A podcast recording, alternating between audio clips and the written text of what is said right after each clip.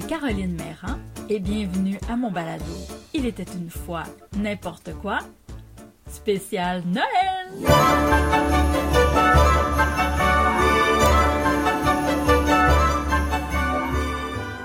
Cette histoire a lieu il y a bien longtemps. C'était une nuit froide de décembre, la nuit la plus longue de l'année. Le ciel était ennuagé et le vent soufflait.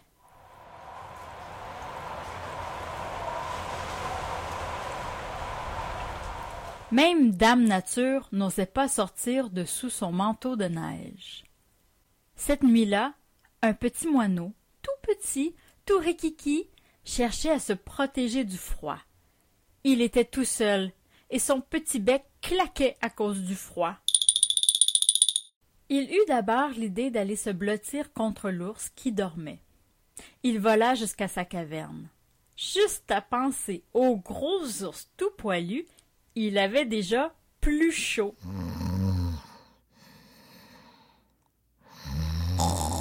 Chaque fois que le moineau s'approchait de l'ours, le souffle de ce dernier le poussait en dehors de la caverne.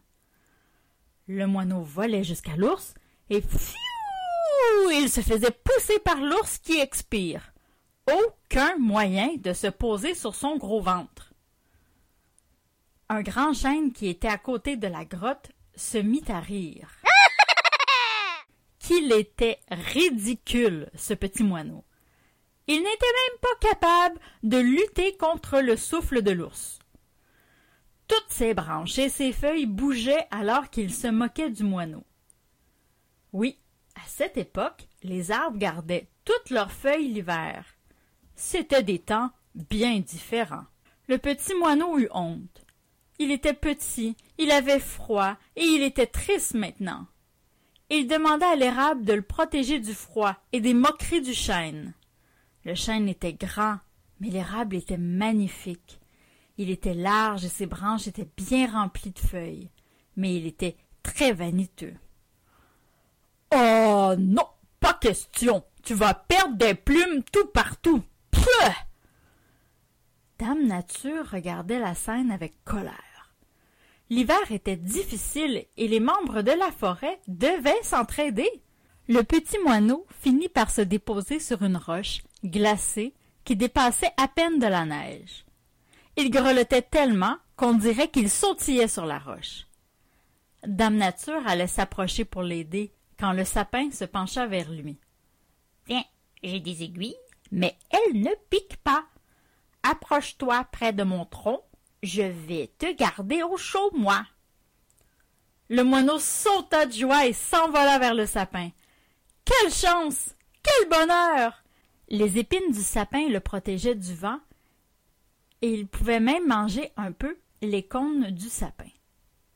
Dame Nature était absolument ravie de voir le sapin aider ainsi plus petit que lui. Pour le remercier de sa bonne action, elle décida de lui offrir des étoiles qui descendirent du ciel pour se déposer dans ses branches. Ainsi décoré, il était ravissant. Et pour punir les autres arbres d'avoir refusé d'aider le petit moineau, elle les dépouilla de leurs feuilles pour le restant de l'hiver. Ils devaient maintenant passer chaque hiver tout nus.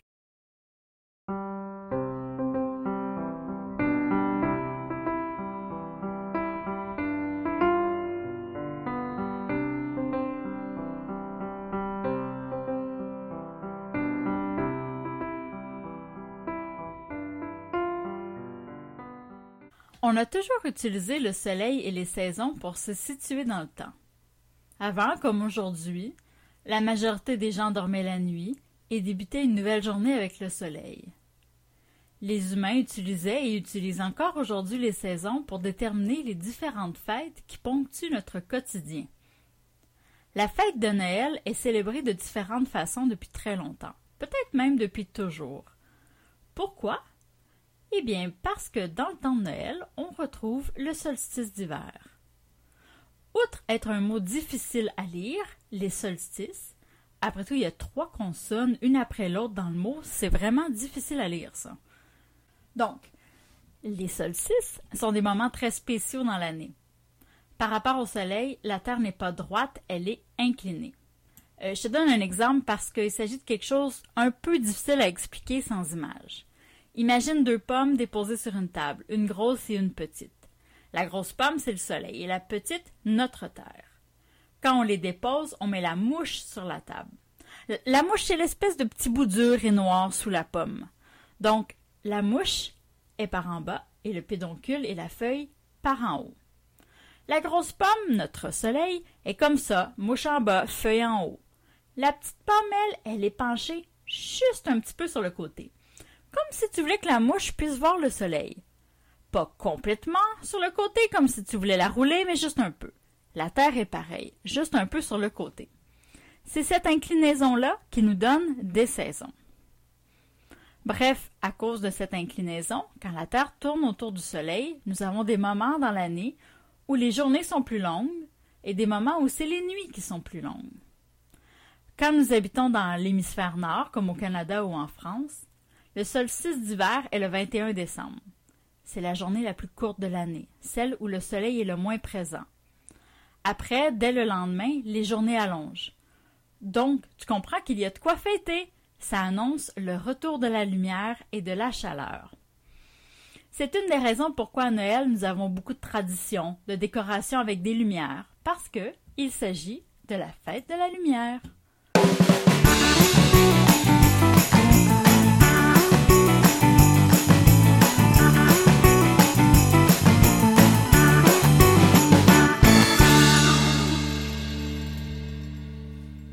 Les arbres. Oh, les arbres, ils sont fabuleux, les arbres. Ils nous fournissent de l'oxygène, nettoient l'air de la poussière et nous gardent en santé. Ce n'est pas pour rien que les différents peuples autochtones à travers le monde leur accordaient autant d'importance.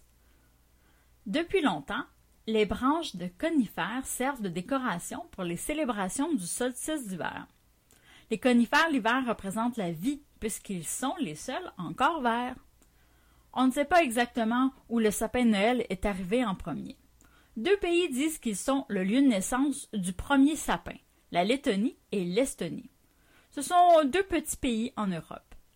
Les premières traces de l'utilisation d'un sapin pour fêter Noël datent du 15 ou 16e siècle dans cette région du monde. Hum, l'histoire est parfois difficile à suivre quand un événement laisse peu de traces.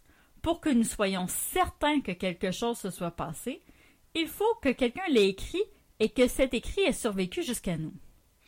Donc, la première fois qu'on mentionne par écrit l'utilisation d'un sapin pour fêter Noël comme on l'utilise aujourd'hui, c'est devant une église à Strasbourg. Cela devient si populaire que la ville doit interdire aux gens de couper les sapins dans le temps de Noël quelques années plus tard. Est-ce que c'était la première fois qu'une personne ou une organisation utilisait un sapin pour fêter Noël? Probablement pas, mais c'est la première fois qu'on en a la preuve.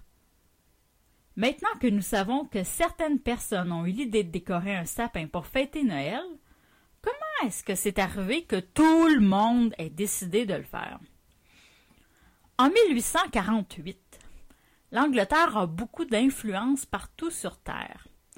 Et la chef de la Grande-Bretagne est la reine Victoria.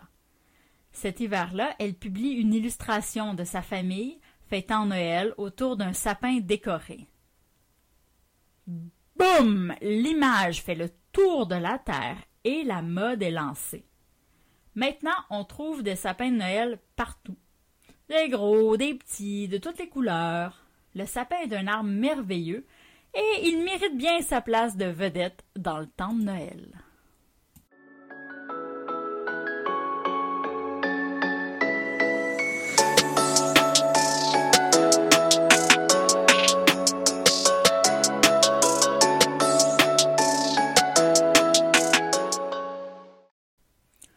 Vous avez entendu l'histoire du sapin. Le sapin, dans cette histoire, dit qu'il a des épines, mais qu'elles ne piquent pas. C'est une des caractéristiques du sapin baumier. Le sapin fait partie de la famille des conifères. Les conifères se nomment ainsi parce que leurs fruits s'appellent les cônes. On les appelle aussi des cocottes.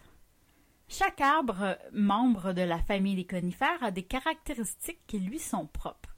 Comme toi, comme moi, nous faisons partie d'une famille, mais nous sommes différents de notre père ou de notre sœur. Donc, le sapin a des épines particulières. Premièrement, elles sont aplaties de chaque côté de la branche. Si tu vois un conifère qui a des épines qui fait tout le tour de la branche, c'est une épinette et non un sapin. Les épines de l'épinette sont courtes et elles piquent. Celles du pin, elles, sont très longues. On peut s'en servir pour faire des petits balais.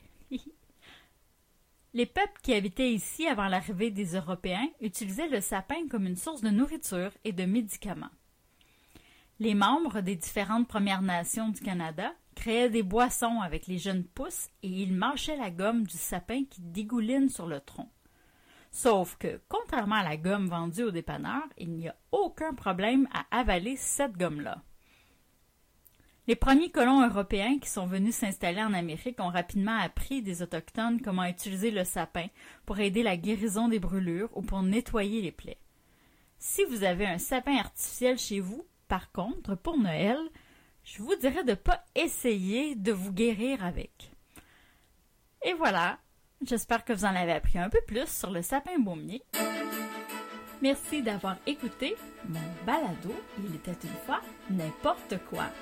Et je souhaite un joyeux Noël à tous les petits sapins et aussi à tous les enfants. À la prochaine!